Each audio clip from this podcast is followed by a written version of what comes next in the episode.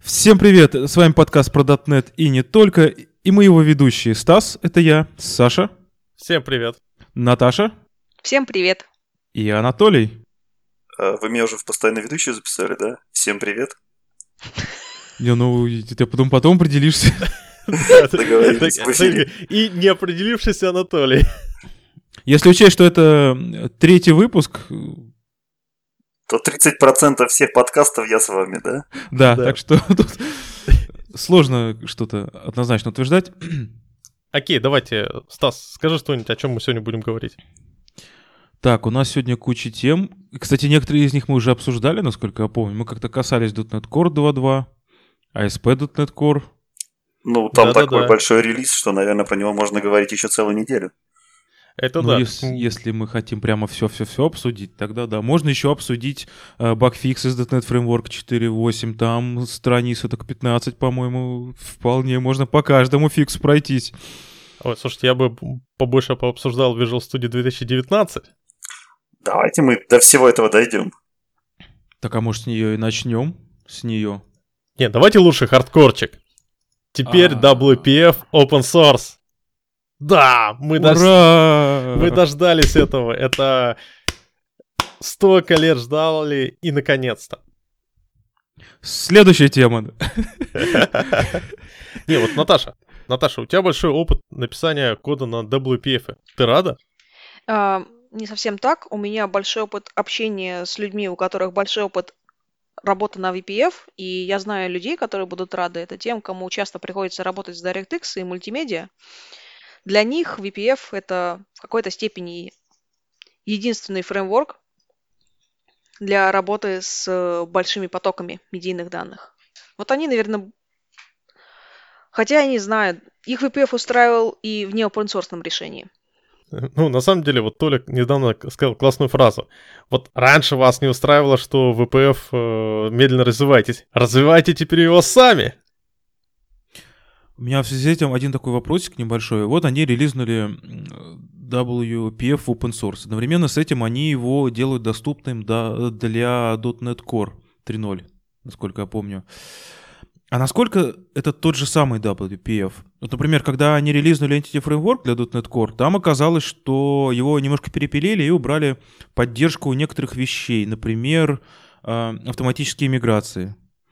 Нет, нет, это все-таки тот же самый WPF, WPF. Все его хорошие и плохие части, потому что он же дистрибьютится вместе с э, Windows Compatibility Pack. И, соответственно, работает только под Windows, в отличие от э, EF Core, который писался с нуля с учетом предыдущих проблем. Но к вопросу, это ли тот же самый WPF, я бы хотел рассказать небольшую историю. Когда я еще писал на VPF лет пять назад, я был, помню, очень удивлен одной статейкой, где ребята разбирали, ну, декомпалили VPF и разбирали исходники, и просто поражались такому количеству адского быдлокода.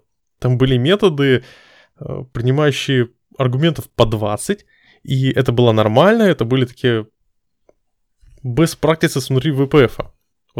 -а. Я, если честно, еще не смог это все потрогать. Как-то у меня психологическая травма от и мне все к нему не хочется возвращаться.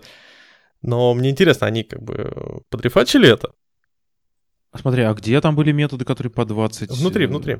Внутри библиотеки. Внутри библиотеки WPF скрываются вызовы к WinAPI. И там как было по 20, 30, 40 вызовов, а, точнее параметров у каждого вызова, так это и останется на всю жизнь, пока винда жива, скорее всего. Вряд ли они когда-нибудь это отрефачат. Да, хороший поинт. Скорее всего, это какой-то враппер был, э, который к Винапе обращается, и через него все идет. Но ты же, когда работаешь э, с WPF, ты ничего такого не используешь. Ты в одну руку берешь XAML, во вторую руку берешь MVVM и скрещиваешь с помощью какого-нибудь фреймворка типа Prism. И все у тебя чисто и красиво, никаких лишних э, вызовов нету. Автовайринг э, view на view модель делаешь, например. Да, действительно, неважно, какая там внутренность у этого DPF. Может, он внутри ужасный, страшный, но главное, что он, в принципе, нам принес. Он нам принес довольно-таки крутейший UI. Который при всех его минусах, мне кажется, что ну, на текущий момент является самым современным и самым прогрессивным до сих пор. Вот. И если бы, если бы его поддерживали нормально и развивали, то был бы, было бы очень круто. Поэтому, может быть, open source как раз вдохнет в него вторую жизнь. Кстати, тут, возможно, стоит э, Никиту Цуканова уточнить, а он не хочет что-нибудь взять из э, open source VPF для Волони? Я думаю, Никита уже взял все, что он хотел, и сделал намного лучше. Ну, ладно, в принципе, э, с VPF, мы думаю, все равно долго не хотели обсуждать, потому что впереди есть гораздо более интересные релизы, и самое главное, Netcore 2.2 он уже в релизе, он уже с нами, и, если честно, я уже свои проекты, которые сейчас разрабатываю, которые как бы еще не в продакшене, на Netcore 2.2 перевел. Что-нибудь упало? Сразу скажи. Баги были? Слушай, сейчас использую Docker для всех этих билдов, и проблем как, как таковых нету.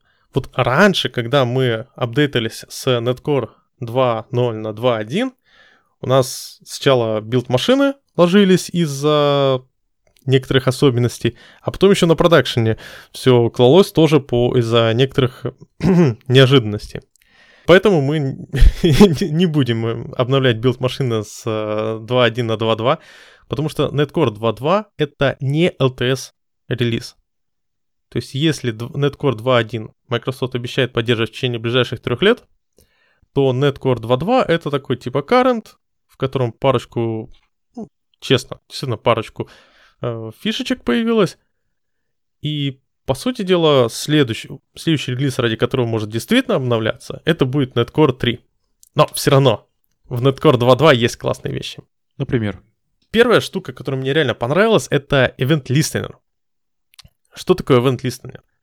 Вот помните, в старых э, добрых э, .NET приложениях мы всегда раньше использовали, ну, для того, чтобы потрекать ивенты с GC, с JIT, те же самые... Event Tracing for Windows.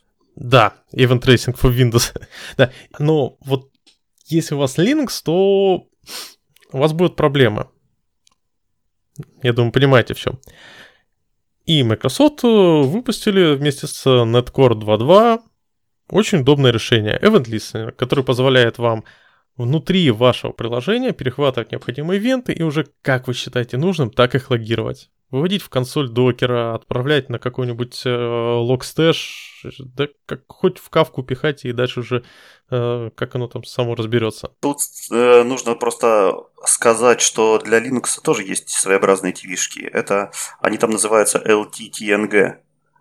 Вот. Это, ну, в принципе, смысл тот же самый, какой, какой Windows, э, в Windows TV-шки. Вот. И .NET Core на самом деле, он, по правде, использовал некую абстракцию, которая позволяла ему под виндой писать эти вишками, а под Linux пользоваться вот этим нативным его средством. И если честно, я вот еще не разбирался в event listener но похоже, что это как раз-таки абстракция кроссплатформенная получается, общая над этими двумя компонентами. Потому что на самом деле Event Listener это не то, что было введено в .NET Core 2.2. Event Listener у нас существовал чуть ли, по-моему, не с самой первой версии .NET фреймворка. И именно с помощью него позволяли, позволяло позволялось прослушивание обычных ATV-шек. Вот. И тут как раз-таки интересно, что в анонсе почему-то говорят только про, э, про прослушивание ивентов э, только с гарбиш коллектора. Но на самом деле, если они научились поддерживать э, ATV-шки под Linux, мы никак не ограничиваемся гарбиш коллектором. Поэтому тут очень интересно залезть внутрь и посмотреть все-таки, что же они там на самом деле-то сделали с нашим старым добрым ивент-листенером. Да, определенно. И поэтому это все равно хорошо. Давайте честно, это лучше, чем э, ковыряться э, и попытаться пытаться в докер-контейнер добавить э, ETV-шку, э, добавить сбор данных, э, сбор всякой аналитики и так далее и тому подобное. Теперь у нас есть, по сути, софтовое решение. Я, честно, в восторге. Это действительно здорово, это действительно то, что нужно было. В, в прикладном уровне звучит просто смотрится неплохо. А в системном это такой прям челлендж посмотреть. И потом еще на .next выступить с этим. Что под капотом Event Listener? Так, еще вопрос. А, мы пропустили, что ли, про Tide Compilations? Про Event Listener вы поговорили? Ага. Я как раз хотел сказать про Tide Compilations. Фича, которой у нас не будет по умолчанию в .NET Core 2.1, это 2.2, это Tired Compilations. Ну ты не пугай так, не, не то чтобы совсем не будет. Он типа пошутить хотел, типа не будет по Да, да, ну, умолчанию. Но у меня уже все опустилось, как бы, как Я тоже так, да-да-да. Так она уже сейчас есть, она уже есть сейчас 2.1, и Microsoft же слезно обещали, ребята, мы в 2.2 включим по умолчанию Tired Compilations. Она будет, у вас будет это всегда, наслаждайтесь. Да, э, но Microsoft немного испугались, видимо, и вот эту реально крутую фишку оставили по-прежнему включабельной в Netcore 2.2. И слезно пообещали нам, что ее включат по умолчанию для наших приложений в Netcore 3.0. Звучит просто офигенно, то- э, только расскажи, пожалуйста, что это такое и зачем оно нужно. Как мы знаем, .NET приложение компилится, компилится в процессе выполнения just-in-time compilations. Соответственно, э, запуск приложения сопровождается компиляцией, оптимизацией и прочими-прочими вещами, которые, естественно, занимают время. То есть нельзя просто так запустить .NET приложение и щелк, оно уже выполняется. И Tired Compilations позволяет э, решить эту проблему. В чем заключается основная идея Tired Compilations? У нас есть э, два типа, соответственно, скомпилированных приложений. Скомпилированного кода. С- Да, скомпилированного кода по методам, условно говоря. Конечный вариант, к которому мы все привыкли, то есть э, со всеми оптимизациями, очень быстрый, очень шустрый. И самая-самая первоначальная версия такая прикидка, которая компилится очень-очень быстро. Соответственно, если вам нужно просто запустить процесс, что-то выполнить и грохнуть его, вот для этого будет очень полезен Tired Compilations. Ну и другой вариант. Не обязательно для приложений, которые живут быстро, просто довольно тяжелые приложения, и у которых должно быть уменьшенное время запуска. Раньше для этого были разные хаки. Например, собирали несколько модулей в одну сборку большую тяжелую э, с помощью assembly линкера, по-моему. Второй вариант был это генерировать код заранее машинный, а не поставлять как ил, чтобы немного уменьшить время запуска со всеми вытекающими отсюда минусами, в частности, что мы не получаем информацию об окружении на этапе компиляции, и мы не можем использовать этих преимуществ. А вариант с tired компиляцией может сначала скомпилировать без оптимизаций, а затем, пользуясь информацией от профилировщика об исполняемом коде и об окружении, а, в свободное время в фоновом потоке собрать быстро выполняющийся код. Вот, избавились от старых костылей, получили новый способ по-быстрому запустить приложение, практически не имея серьезных минусов, которые предоставляли предыдущие известные способы. Ну, на самом деле не все так гладко. Мы недавно пытались использовать данную фишку для наших целей. Проблема была в следующем. У нас есть приложение, которое запускает много-много процессов для перекачивания данных из э, основной базы данных в Elasticsearch. Естественно, это приложение выполняется достаточно быстро, должно выполняться достаточно быстро и не должно грузить особенно сильно ЦПУ, потому что основная нагрузка идет на IO. К сожалению, из-за того, что у нас запускается процесс, выполняет какую-то работу, потом дохнет, все это счастье сильно грузит ЦПУ, особенно когда оно работает холостую, мы выскакиваем за лимиты э, амазоновских инстансов, и поэтому как решение мы пытались э, использовать э, Tired Compilations. К сожалению, какого-то действительно крутого бенефита мы не получили. То есть от Tired Compilations нельзя получить какой-то магический, магические преимущества, даже если смотреть на те бенчмарки, которые показывает Microsoft. Это так здорово, круто, но не Magic, не э, вещь, которая полностью поменяет вашу жизнь. Слушай, тут надо понимать, что представили именно саму технологию вот этой горячей подмены или горячей оптимизации, а сами алгоритмы, я уверен, они же будут еще развиваться. То есть у нас есть способ, а теперь осталось дописать кру- крутецких алгоритмов, которые позволят еще быстрее запускаться и еще быстрее работать.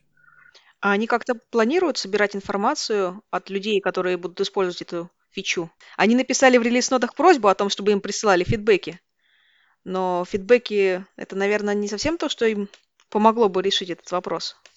Ну почему? Допустим, люди присылают э, фидбэк, ой, у меня на моем Envy не работает. Угу. Смотрим, что получается, не работает. Скидываем какую-то детальную информацию. И дальше уже идет э, более конкретный разбор. А, ладно, не, не буду, я не работал с, с техподдержкой Microsoft, поэтому ничего не могу сказать. А я точно не, тоже не могу ничего сказать, но мне почему-то кажется, что с техподдержкой Microsoft могут работать только, скажем, золотые партнеры, а остальные вряд ли получат какую-то порцию внимания. Насколько я понимаю, речь все-таки идет не о техподдержке, а именно о разработчиках. Вот, а с разработчиками отлично работают на GitHub там можно наблюдать очень активный процесс с точки зрения Microsoft по, всяким, по всякому взаимодействию с разработчиками. То есть они отвечают очень хорошо на issue, принимают pull реквесты делают код-ревью. То есть там с этим все хорошо. Не надо идти в техподдержку, идите на GitHub сразу. Ну, кстати, да. Единственный момент, вот если смотреть по том, а, о том, как э, обрабатывается э, репорт на GitHub, я лично в последнее время заметил – что когда я ищу решение какой-то проблемы со свежими фич, фичами ASP.NET Core, то я их нахожу ответы не на Stack Overflow, как раньше, а именно на GitHub. Потому что все вопросы по беткам и Early Access обраба- обрабатываются на GitHub, поэтому да, это действительно хорошее, хорошее место для того, чтобы собирать статистику. Ну, я бы не сказал, что это специфика Microsoft. По, в принципе, по всем open source проектам, еще до того, когда Microsoft стал белым и пушистым, я тоже очень часто находил ответы именно на GitHub. Мне кажется, это отличный, отличный показатель того, что open source продукт, он живет и он активно развивается сообществом. То, что у тебя половину ответов находится именно на GitHub. Если бы 10 лет назад кто-то сказал такую вещь, о, Microsoft э, держит э, половину ответов на GitHub, и ладно, Microsoft сам купил GitHub, то я бы не поверил. Я помню, 10 лет назад услышал э, то, что Microsoft это один из трех самых крупных э, контрибьюторов э, open source кода. И я тогда не поверил, да. Ну, это было правда. Ну, это да. Это как, э, знаете, э, буквально пару лет назад сказать, что хм, Microsoft переведет свой браузер на Chromium. Хм, Microsoft будет стоить дороже, чем Apple. Хм. Да, ладно, мы что-то как-то на автопик начинаем переходить, хотя эти темы можно будет э, в конце подкаста обсудить. Ладно, живое общение в процессе подкаста. Ну да. Не так уж да. плохо. Ну почему у нас тут такие хардкорные вещи? У нас же, мы с Netcore разобрались, у нас теперь есть ASP.NET Core. Я, допустим, уже свои проекты перевел ну, на ASP.NET Core 2.2, и вот в нем нету каких-то супер волшебных вещей, как э, в предыдущем э, ASP.NET Core 2.1, но прям вкусности существуют. Первая вещь — это анализатор для OpenAPI. А у тебя есть звук сверчков, чтобы вставить потом? Да. Да. А, ну, Свагер. Отлично. Какая его функция? Подожди, Свагер он есть давно. Какая так функция? Вот, так в этом фишка, OpenAPI? что OpenAPI, ну, по сути дела, это Swagger. И он, э, данный анализатор, решает э, одну веселую проблему. Когда мы создаем API, ну, веб API, и потом натравливаем Swagger на все это дело, то мы что получаем? Те запросы, формат запросов, которые принимают наш endpoint — ответ, который он возвращает. И, как правило, все, потому что, если честно, мы забиваем на то, чтобы отметить, какие ошибки, какие error-коды может вернуть ваш API. А это, черт возьми, важно. Причем не только error-коды, но и payload для этих error-кодов.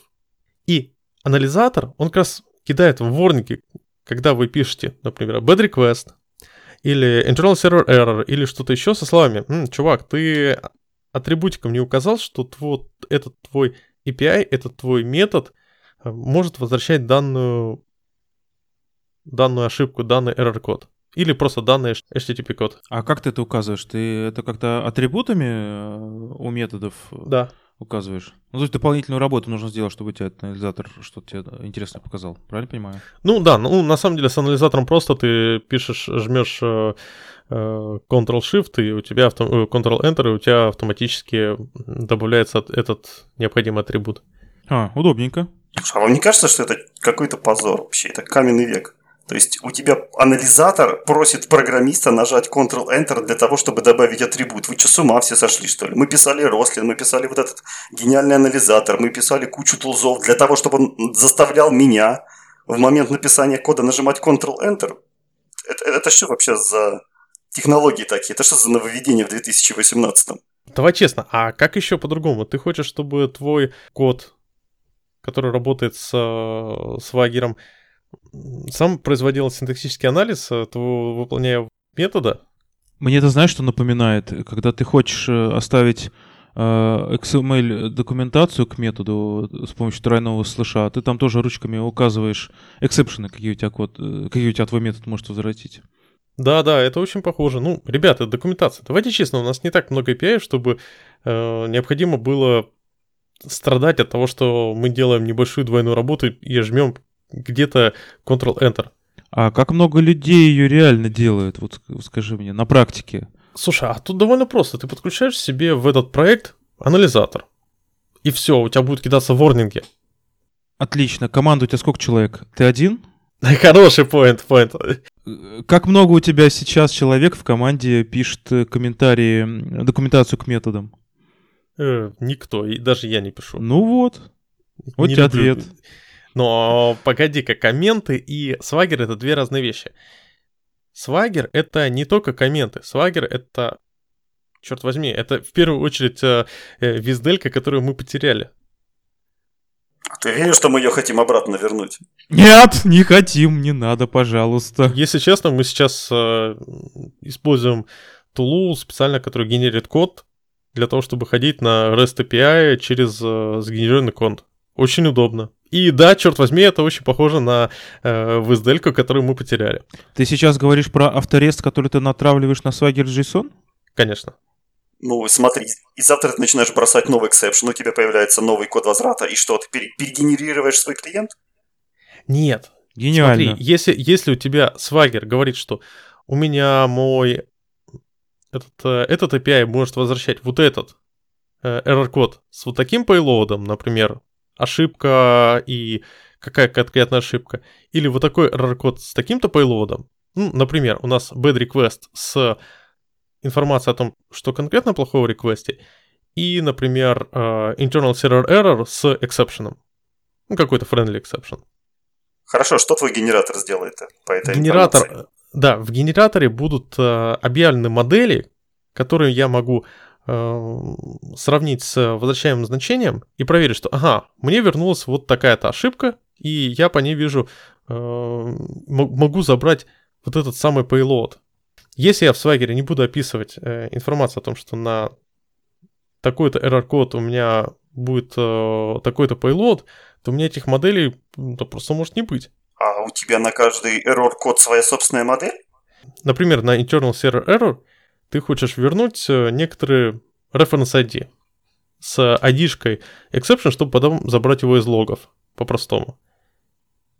И это тот payload, который хотелось бы убирать, вытаскивать э, и куда-то у себя, там, не знаю, свои логи сохранять или так далее и тому подобное, чтобы, например, сделать цепочку exception, что вот у меня моя система упала, потому что произошел exception в другом микросервисе, вот с тем самым reference ID. Я этот reference ID прокидываю э, дальше, дальше, дальше, и таким образом я могу легко, э, даже через множество микросервисов, понять, кто являлся главным э, виновником проблемы, и буквально за один запрос найти корневую ошибку. Ты когда-нибудь слышал про RFC на HTTP error коды? Ну, не коды, извините, а HTTP error. Есть, существует общепризнанный способ, который заставляет, ну, рекомендует тебе описывать все твои эрроры строго, определенным, строго определенными атрибутами, строго определенными мет- э, методами, для того, чтобы, например, стороннее приложение, которое знать не знает о твоем приложении, знать не знает, о какие ты коды можешь возвращать, оно могло тебе как отобразить стек, отобразить методы, где произошла ошибка, и дать базовую диагностическую операцию. Там модель одна. У тебя произошла ошибка. Вот все, что ты можешь извлечь из этой ошибки. Зачем тебе что-то еще? Поищи RFC 1149 сразу. 11.49? Да. Это немножко не то, конечно. А то, что ты назвал это про голубей, что ли? Да. Ага. А, Толь, я правильно понимаю, что ты э, хотел сказать, что, в принципе, нужно вернуть только код ошибки и сразу описать правильную информацию по стандарту, соответствующей этому коду ошибки? Типа да, именно так. Если посмотреть на описание, там возвращается имя метода, допустим, где произошло описание, э, где произошла ошибка, системная информация, человеческое описание, stack trace и так далее. Вот, например, классическое 403, что бы должно было в payload еще содержать, Forbidden? Э, например, по каким привилегиям не хватило, к какому урду не хватило э, при, привилегий, почему не хватило. Может быть, произошла экспирация токена, или у тебя вообще не было прав. Очень много mm-hmm. чего можно интересно натерять. А, да, Forbidden, допустим, информация дополнительно expired, или там Forbidden, там типа да, почему не хватает forbidden? вот такой... Есть такие привилегии, но не найдена такая, да, ясно. Именно так. Ну, в зависимости от того, насколько вы хотите инф... раскрывать информацию. Есть Если именно вы... стандарт payload, то есть это грубо... Ну, ну, сейчас я просто не очень понимаю. Ты же все равно, допустим, возвращаешь на какой-то не знаю, ты возвращаешь текст или JSON-чик э, с каким-то врапером своим типом, про который Саша, насколько я поняла, говорил. Именно так, но это один, одна модель на любой errор. Тебе не нужно, как говорил Саша, А, для каждого да, да, да, кода да, да, заводить да, да. свою собственную модель. Мгм. Вряд ли у тебя будет ситуация, когда ты в одном случае захочешь вернуть более богатую модель, а в другом случае там А, не, Совсем не, я другую на самом абсолютно. деле, я не про это говорил, я говорил, что в зависимости от error кода ты можешь э, добавлять, э, ну, действительно, тот payload, ну, давайте честно, допустим, на bad request тебе э, вообще генерится дефолтный payload вполне себе конкретный. И более того, если ты пишешь для своего метода, что он может возвращать bad request, и возвращаешь его просто без дополнительных, дополнительного payload, используя валидацию ASP.NET, то он в Swagger будет, в Swagger JSON будет описывать э, тот самый формат, в котором будет возвращена эта ошибка. То есть тут за нас уже очень много сделано. Хорошо, давайте поближе все-таки вернемся к теме. Вам не кажется, что здесь мы сталкиваемся с типичной проблемой расхождения кода и документации? То, то есть тот же Swagger, который вы сгенерили, по которому у вас нагенерятся клиенты, он устареет просто через день.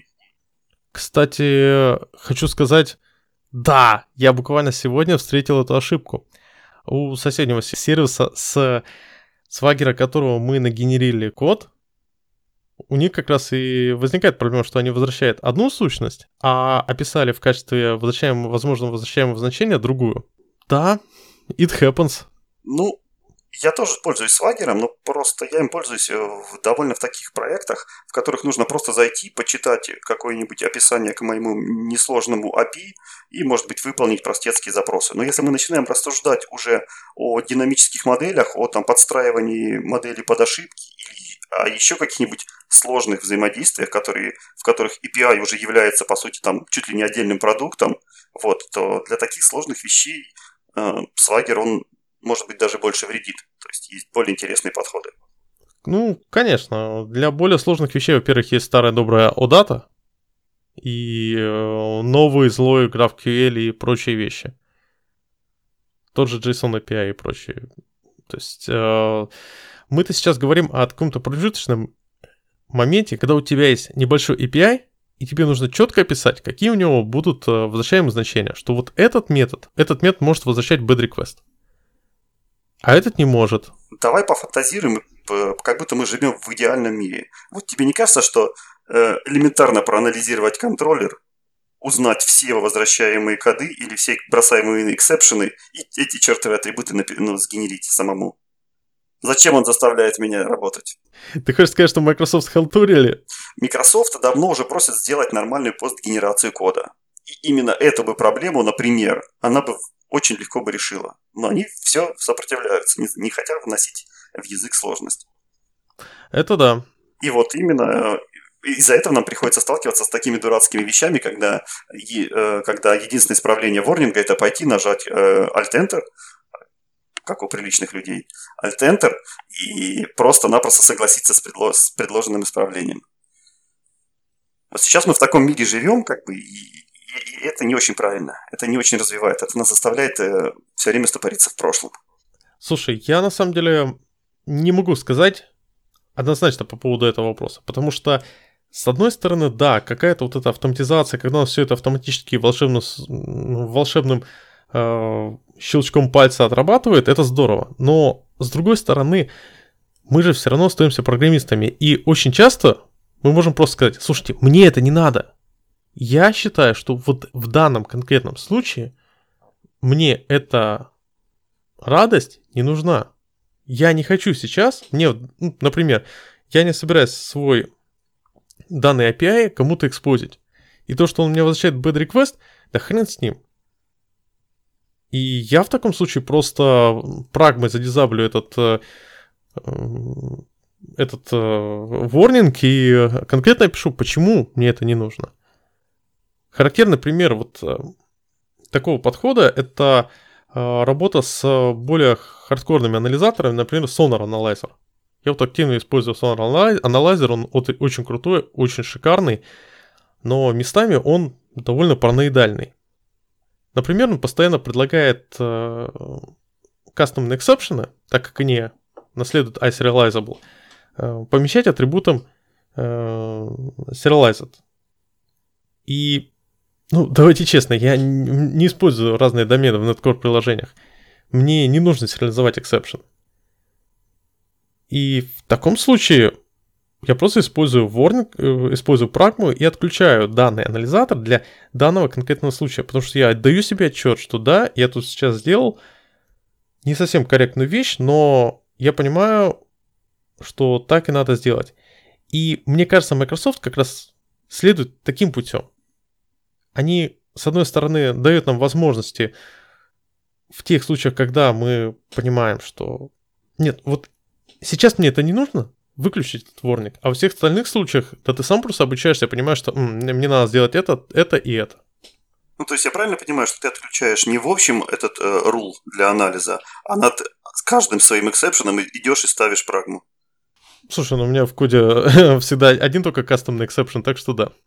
Ну, а представляешь, лю- люди по сравнению, по рекомендации например, лучших собаководов там могут заводить на каждую специфичную бизнес-ситуацию по своему exception у, и что им делать?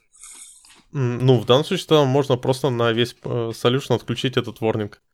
А я не хочу на весь solution отключать, потому что warning-то полезный, но не для exception ов. Warning очень полезный для других классов, которые как раз-таки у меня гуляют по сети, передаются между доменами и так далее. Я хочу отключить только для эксепшенов. Что мне делать? Слушай, то же самое, что и с ReSharper. В ReSharper тоже очень много э, ворнингов мы сопрессим э, комментами. Так, в, так, в таком случае, да, этот э, ворнинг стоит отрубать э, для каждого эксепшена. Ну, вот это вот как раз-таки и показывает э, тот унылый подход, в котором находится наш инструментарий уже 10 лет. Как бы. Вот эту всю негибкость, всю, всю отсутствие взаимодействия, отсутствие интерабельности с инструментом, которую, в принципе, можно было бы решить, если бы немножко захотеть. Кстати, вот маленький автопик, а что ты, какое, какое конкретное решение, я не очень понял.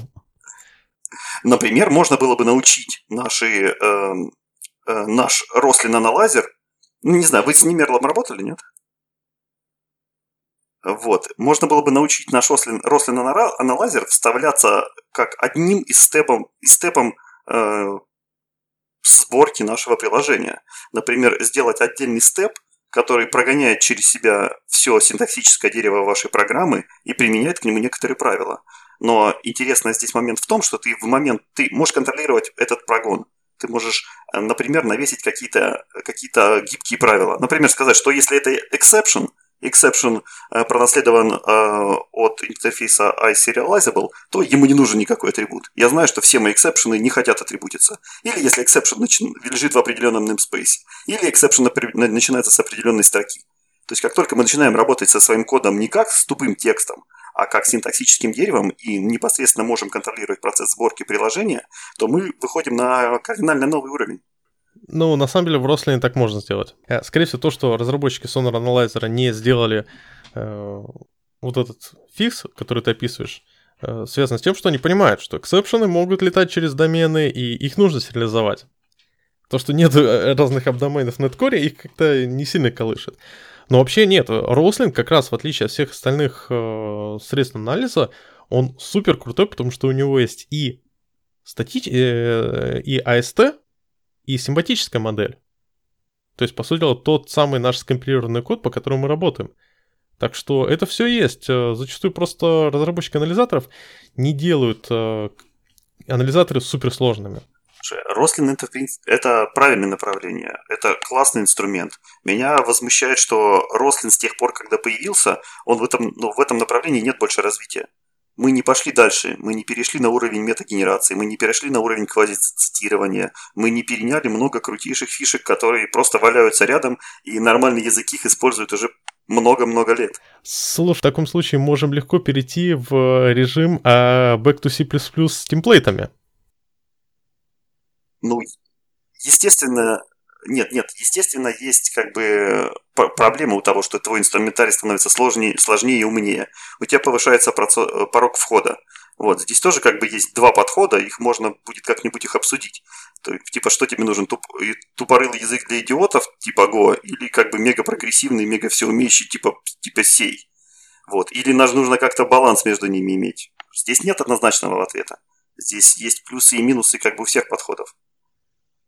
Ну, я больше в большинстве случаев склоняюсь к тому, чтобы программисты должны быть умными, они у них они должны быть э, образованными, и они должны решать и уметь работать со сложным инструментарием. Вот мне не нравится подход, э, подход именно давайте держать программистов тупыми и давайте будем нанимать больше тупых индусов. Э, нужно понимать, что нам же нужно решать конкретные задачи. И да, здорово, если у нас есть какой-то язык, который будет по мощности как Немерла или F-Sharp или та же Scala со всеми этими плюшками, то же самое квази-цитированием и прочими. Только какая должна быть квалификация у разработчика, который это будет делать?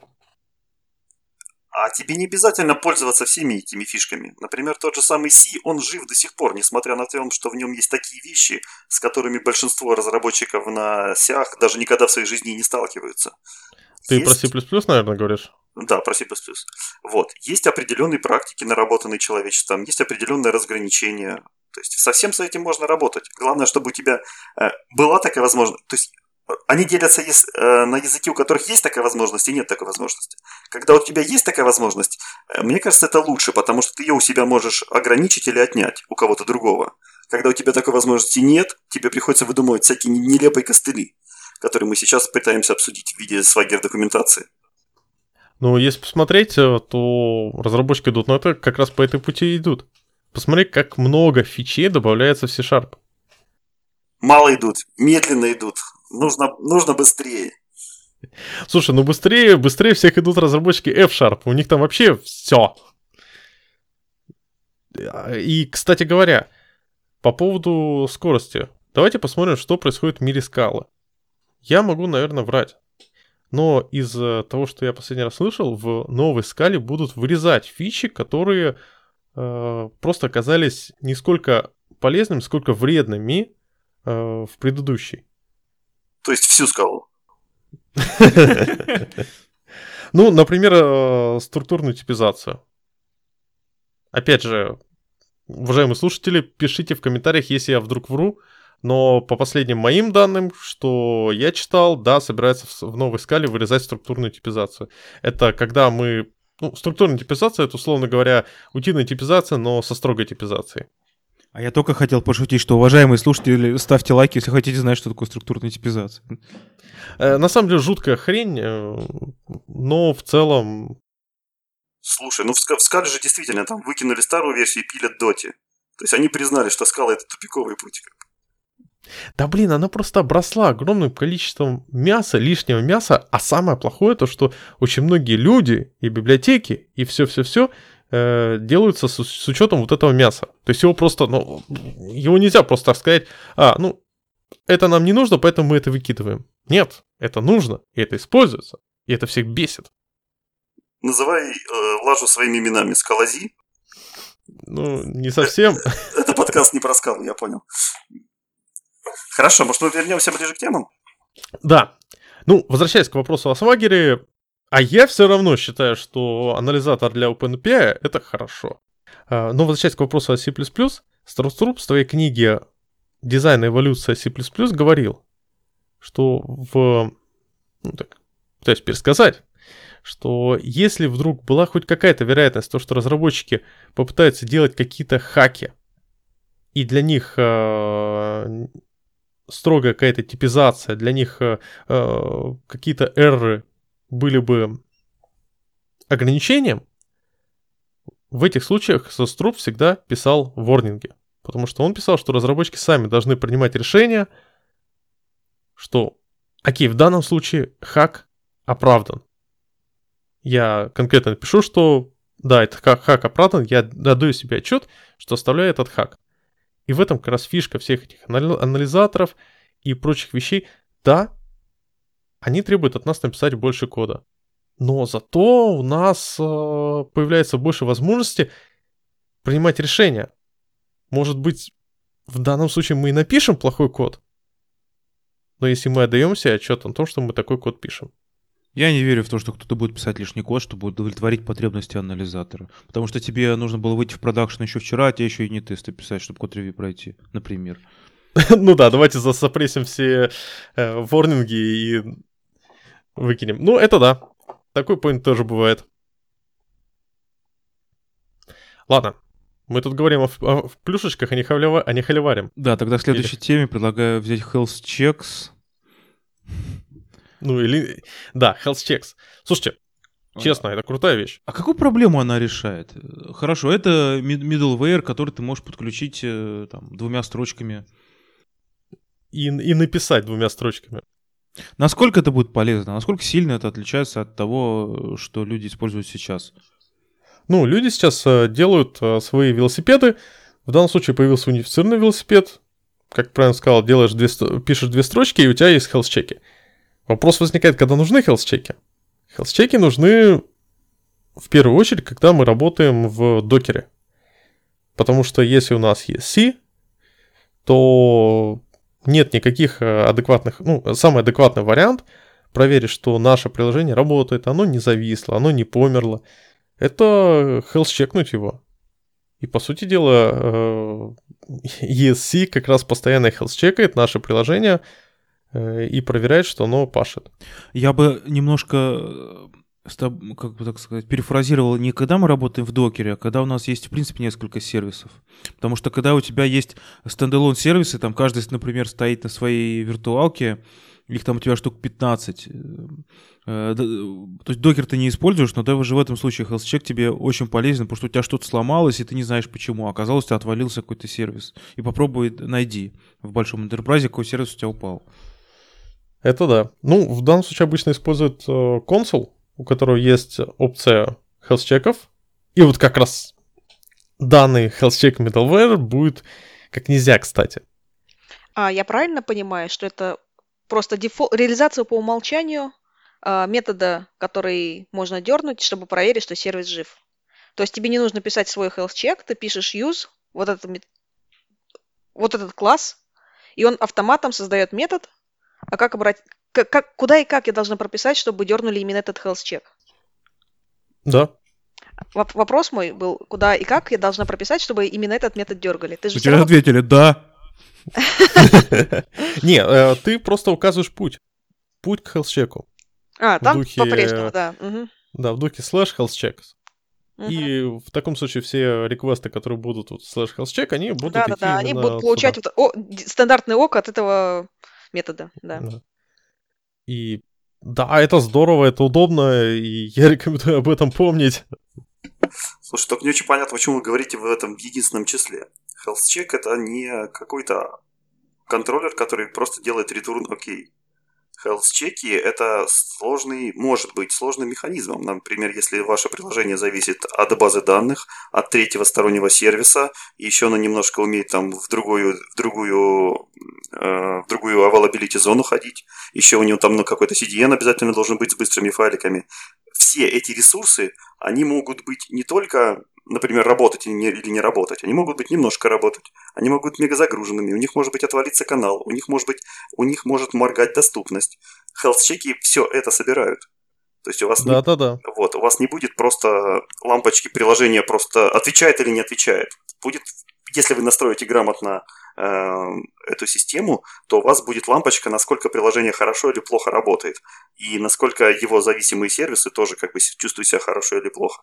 И это дорого стоит. То есть это первая, самая первая и самая необходимая вещь в мониторинге. Узнать вообще, приложение это работает и насколько хорошо. Вот. А также есть health-чеки уже прямо из коробки, которые, эм, которые например, умеют проверять Э, загруженность процессора или загруженность памяти на вашем компьютере, или что ваше приложение не съело больше оперативки, чем вы выставили в настройках конфигурации к этому приложению. Если оно съело там больше, чем вы рассчитывали, HealthCheck вам будет возвращать, что приложение недоступно, что позволит, например, load balancer не слать на него запросы и даст какое-то время, чтобы приложение э, вернулось к работоспособности, то есть отработало текущие запросы и начало чувствовать себя хорошо есть это очень гибкий механизм, который позволяет таки, не, не, не только увидеть э, самочувствие самого приложения, но и, в принципе, сделать очень органичное взаимо, взаимодействие с другой инфраструктурой вашего продукта. Так, тогда у меня вопрос. А, ты говоришь, что мы сами должны его сконфигурировать, там, проверить то, проверить там базу, проверить сервисы и так далее. Тогда что нам дает health check от ASP.core? То есть мы грубо говоря, что-то подобное мы писали всегда, ну или должны были писать раньше. Вот и, и, именно набор стандартных проверяльщиков выдает. То есть там есть, например, набор, э, проверяльщик для работоспособности Postgres, который просто-напросто посылает запрос в Postgres с примитивным селектом и смотрит, на, за сколько и насколько хорошо этот запрос вернулся.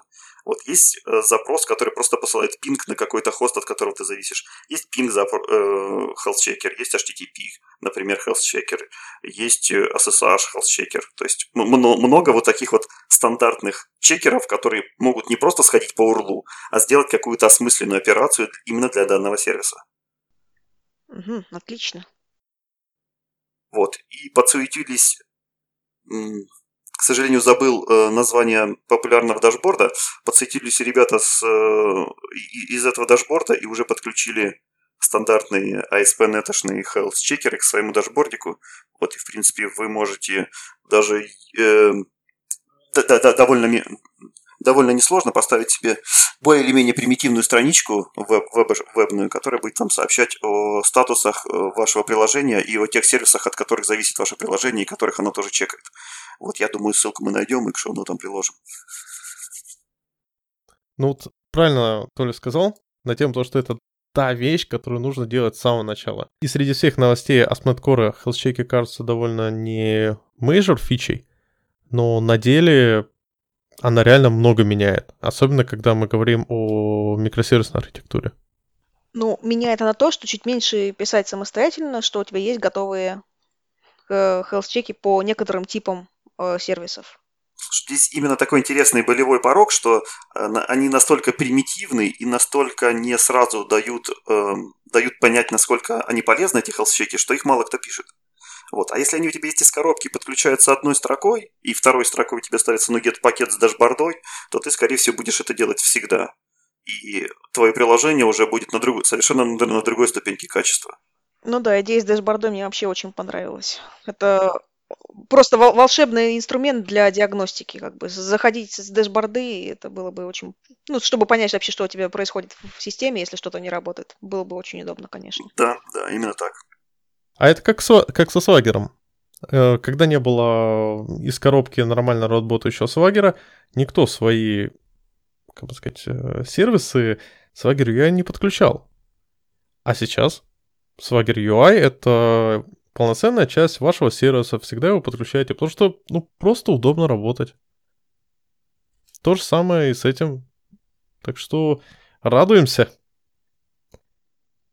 Радуемся и, наверное, переходим к следующей теме. Да. Я бы еще мельком отметил Entity Framework Core 2.2, ну, чтобы уже вообще закрыть э, вопрос по библиотечкам, и потом уже перейдем на Visual Studio 2019. Ах, конфетка. Э, извините, пока далеко не ушел, нашел э, панельку, называется BitPlus. В общем, интересный такой нугет пакетик, просто ставится одним пакетом, интегрируется ваше приложение, и такой примитивный страничку тебе показывает. Шикарно. Слушай, я себя добавлю. Я себе э, добавлю обязательно. Это, это то, что должно быть везде. Окей. Entity Framework Core 2.2. Честно хочу сказать, по сравнению с тем, что было добавлено в предыдущих версиях, ничего прям критичного и волшебного. Во-первых, появилась подача, э, поддержка э, географических данных. То есть, как известно, SQL Server, э, SQLite, кто-то там еще поддерживает так называемый spatial, data, data, то есть э, geometry и geography. Ну, условно говоря, точка. Точка в пространстве. И теперь антифреймворк это все тоже из коробки поддерживает, поэтому мы можем легко на высоком уровне работать с э, данными геопозиции. Так, а для чего это надо? И я уверен, что мы сработали с этими данными и раньше. То есть как изменится workflow? Честно, раньше просто писал, писалось велосипед, они мапились в обычные сущности, теперь для этого есть ну, готовое решение. То есть в целом ничего сверхъестественного не поменялось, а, просто удобно, просто большое удобство. Ну, ну как таймстемп, только в Geography Data, правильно понимаю? Ну, не совсем таймстемп, это все-таки Geography Data, это расположение, то есть ну, у... Я аналогию SQL... пытался провести. Да. Ну, хотя да, да, да, да, как, как таймстемп, но для Geography Data. Mm-hmm. То есть, ну, у SQL сервера есть поддержка э, Geometry и Geography, то есть теперь и EF Core это поддерживает. Mm-hmm. Ну, отлично. Второй момент — это так называемые owned entities. То есть, что такое owned entities?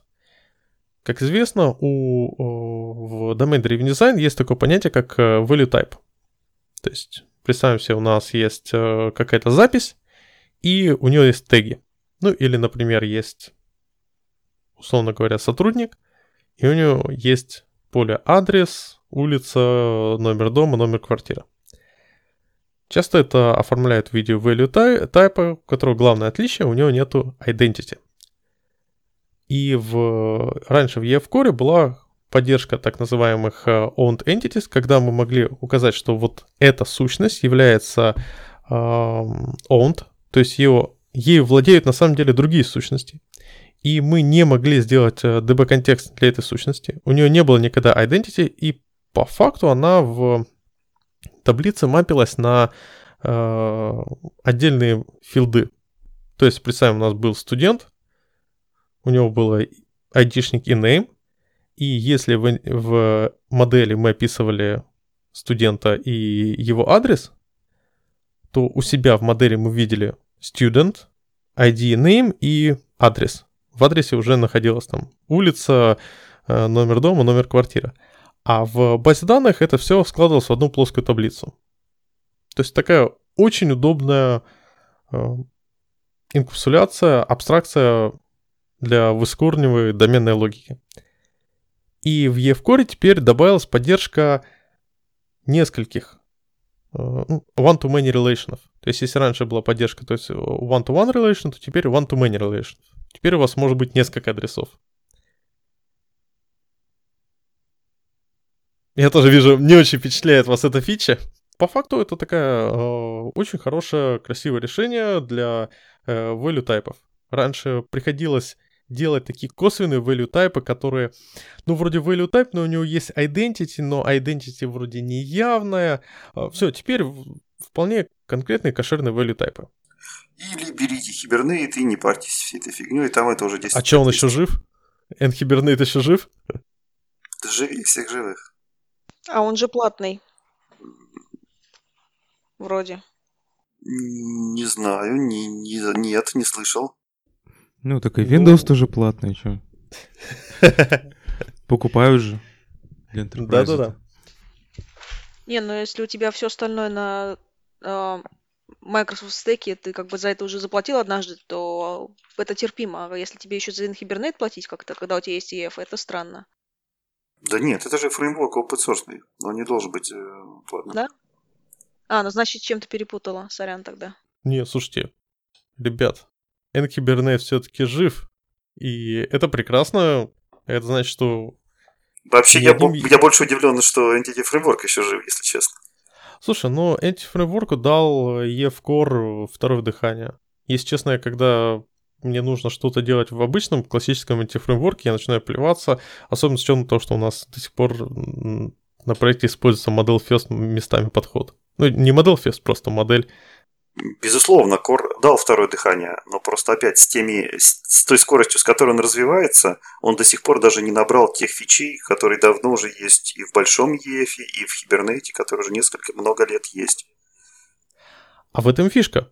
То есть э, он потихоньку выки- вы- выкинул те фичи, которые на самом деле, честно, были не очень нужны. Например, э, many, many to many э, relation в том виде, в котором они были в классическом антифреймворке, это было что-то ужасное, что-то бессмысленное, беспощадное. И, слава богу, их сделали нормальными, близкими к бизнес, ну, близкими к хранилищу. К хибернету. Возвращаясь к EF Core, и следующую фишку, которую, наверное, многие все ждали, это так называемые query теги. Теперь в линке можно писать специальную query, э, специально тегировать линку запроса, и в результирующем SQL в эти области будут добавлены комментарии. То есть, да, теперь вы можете написать «Ха-ха-ха, датабазник, э, я знаю, что тут у меня очень неоптимальный код, но разгребай это», и ваш DBA в, во время трассировки базы данных все это увидит. А если он увидит это раньше, где-нибудь на стадии код-ревью? Кто будет разгребать? Кто, кто DBA пускает на стадию код-ревью? Не, в целом это полезная штучка, чтобы разбирать э, какие-то, ну, совсем уж махровые куски, э, махровые линки запросы, которые генерируются в не менее махровый SQL код и пытаться понять, во что он превращается. Сейчас это стало чуть-чуть легче. Хотя я все равно не являюсь поклонником создания каких-то громадных э, SQL запросов в линке. Ну, что поделать. One Small Note, возвращаясь к Hibernate, он распространяется по лицензии LGPL 2.1, Э, которую можно использовать свободно, насколько я понимаю, в коммерческой разработке. Так что он не, не так, чтобы очень платный. Скажем так. Все. А, конец автопика. Не, в целом, отлично. На самом деле, у N-Kubernetes очень много прикольных решений, которых, э, до которых антифреймворку жить и жить, так что конкуренция — это всегда хорошо. Такой вопрос. Насколько проще э, и кого найти? А, человека, который имеет опыт работы с антифреймворком или человека, который имеет опыт работы с Anhibernate? Ну, допустим, на, на проект у себя. Слушай, мне кажется, вообще не стоит э, искать э, себе на проект человека с опытом работы антифреймворком. Надо просто нормального программиста себе искать. Там порог входа реально один-два дня для новичка почитать. Этого достаточно для большинства проектов. Ребят, мы живем в мире, когда новые технологии изучаются очень быстро. Тебе не нужно тратить там полгода, чтобы понять, о боже мой, как работать с, с этой волшебной технологией. Важнее понимание принципов. Я боюсь, что это все сильно зависит от э, человека. То есть кому-то это реально один-два дня, а кто-то будет сидеть месяц прокрастинировать в смысле, блин, надо мне, наверное, это выучить как-нибудь, когда-нибудь. Тут, наверное, все зависит от уровня. Если тебе нужны какую-то глубокую, глубокую интеграцию, сложные запросы, сложную логику, то там, скорее всего, да. А если тебе хватит э, такой поверхностного знания ORM, где тебе нужна модель, просто ее загрузить или записать, то там все сделано очень хорошо в обоих фреймворках. Ну да. И плюс э, обратите внимание, как идет э, и развивается современная технология. Они от, отходят от старого такого кровавого enterprise Э, которым был пропитан старый Microsoft. Давайте вспомним WCF, насколько он был излишне сложный, чтобы просто понять некоторые особенности WCF, нужно было реально взорвать мозг и выучить кучу паттернов, которые придумали сами разработчики WCF. Слава богу, современные, современный тоже Microsoft так не делает. Современный Microsoft не придумывает новые паттерны, ну, местами, понятное дело а подглядывают их э, в других тулах.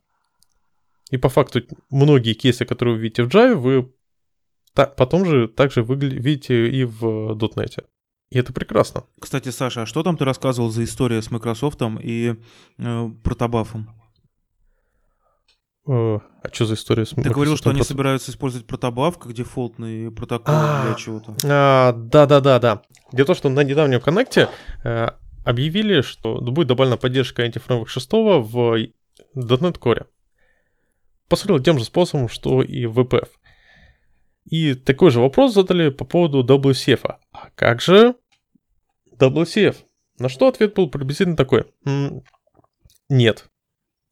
Но если вам нужен RPC, то мы сейчас активно общаемся с Google по поводу gRPC. Вот, собственно, ответ по поводу протобафа.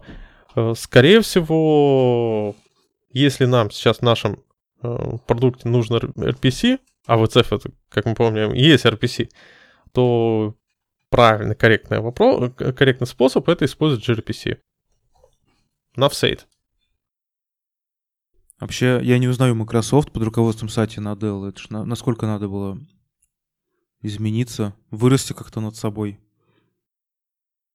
Слушай, ну, мне кажется, с одной стороны, измениться, да. С другой стороны, Microsoft начинает э, активно догонять людей. То есть, смотрите, Microsoft смотрит, хм, что-то у нас не складывается с новым Edge. А давайте переделаем все на Chrome.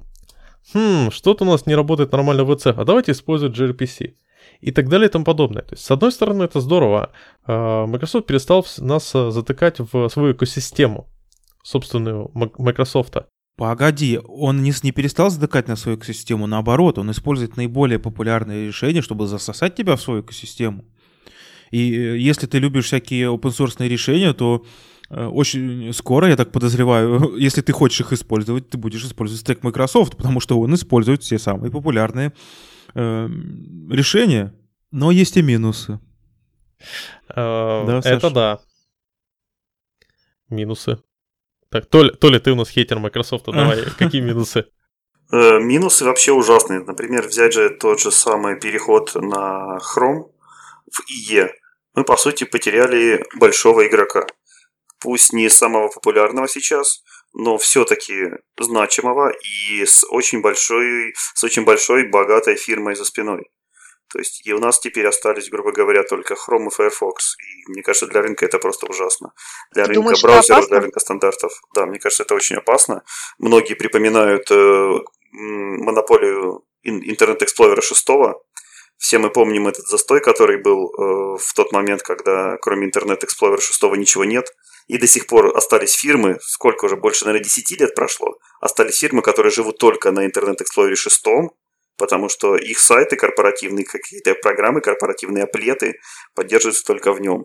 Вот. И вот эта стагнация, вот этот, вот, вот это ужасное, ужасные патчи, которые там выходили для того, чтобы какую-то поддержку на ваших сайтах сделать для E6, вот. Все, все, все, все нам показывает, что мы катимся вот куда-то туда. А сейчас мы все равно пишем патчи для IE 10 и Edge.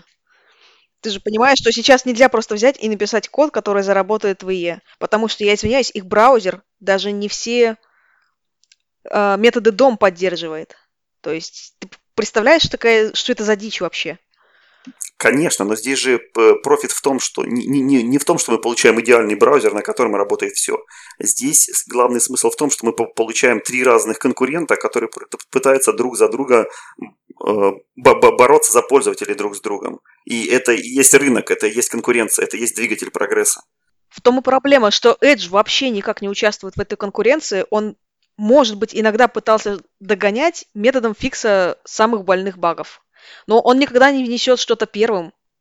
Нет, нет, нет, погоди, тут разреши не согласиться. Может, ты про Internet Explorer говоришь. Но в Edge появилось очень много вещей, которые в нем появились первыми. Например? Не с точки зрения дизайна, с точки зрения веб-стандартов. И сразу вдогонку вопрос, а как много э, сайты писателей эти фичи поддерживают? Просто насколько оправдано с коммерческой точки зрения э, разрабатывать код специально для одного какого-то конкретного браузера, а для других браузеров писать, э, ну, фактически другой код. В Edge прекрасно в том, что они э, первые внедряли стандарт, э, внедряли у себя эти нововведения и проталкивали их в стандарты, и после этого все браузеры начинали их поддерживать.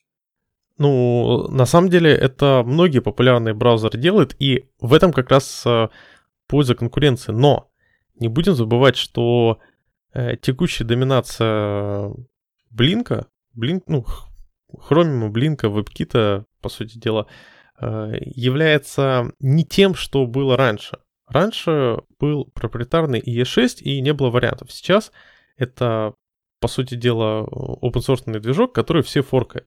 Нет, это, не, это, это, это неправда. Никто тебе не даст форкнуть Chrome. Нет хрома в open source. open source Не, есть э, Chromium. Я, я про движок именно.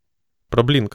Blink э, все, все форкают, и тот же Microsoft будет форкать э, Blink, и та же Opera форкает Blink, и все, и Яндекс э, форкает Blink, и все форкают Blink. И они еще контрибьют, контрибьютят, э, контрибьютят э, в него э, те фичи, которые считают нужными. Погоди, Opera не форкает Blink, она использует э, тот самый Blink, который используют все остальные, насколько я знаю. То есть она не перепиливает его под себя.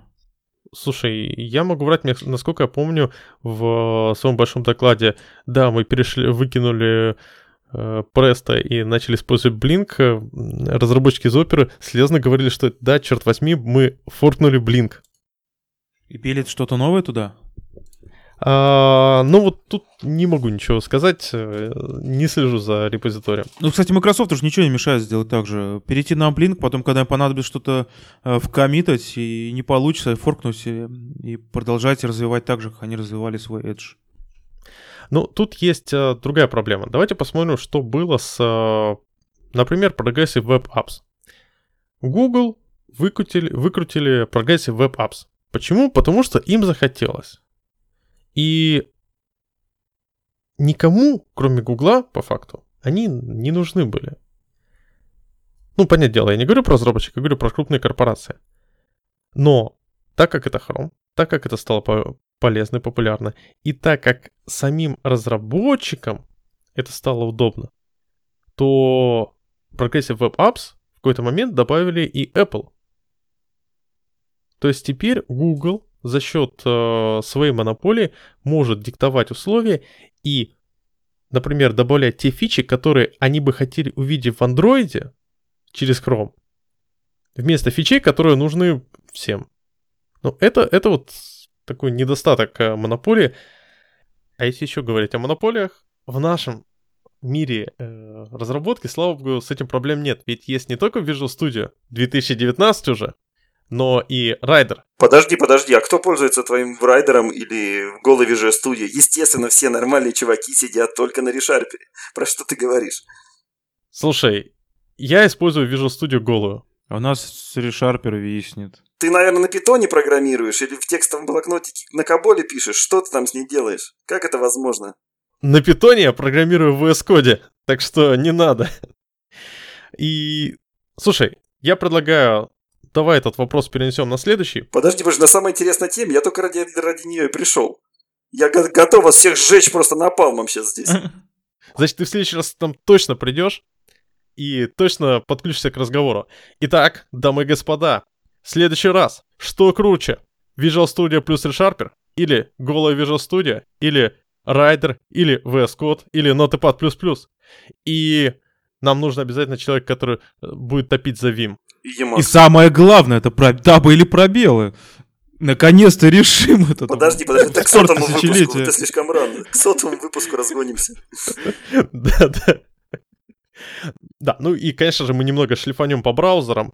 Э, Наташа соберет больше статистики по, по поводу того, почему Edge говно. По всей боли вообще, связанной с Интернет Эксплорером и Edge. Я думаю, что мы не теряем участника на рынке. Я думаю, что мы только приобретаем еще один браузер на движке Chrome, ну, движке Chromium. Ну что, господа, с вами был подкаст про и не, и не только. Всем спасибо, всем пока. Всем пока. Удачи. Счастливо.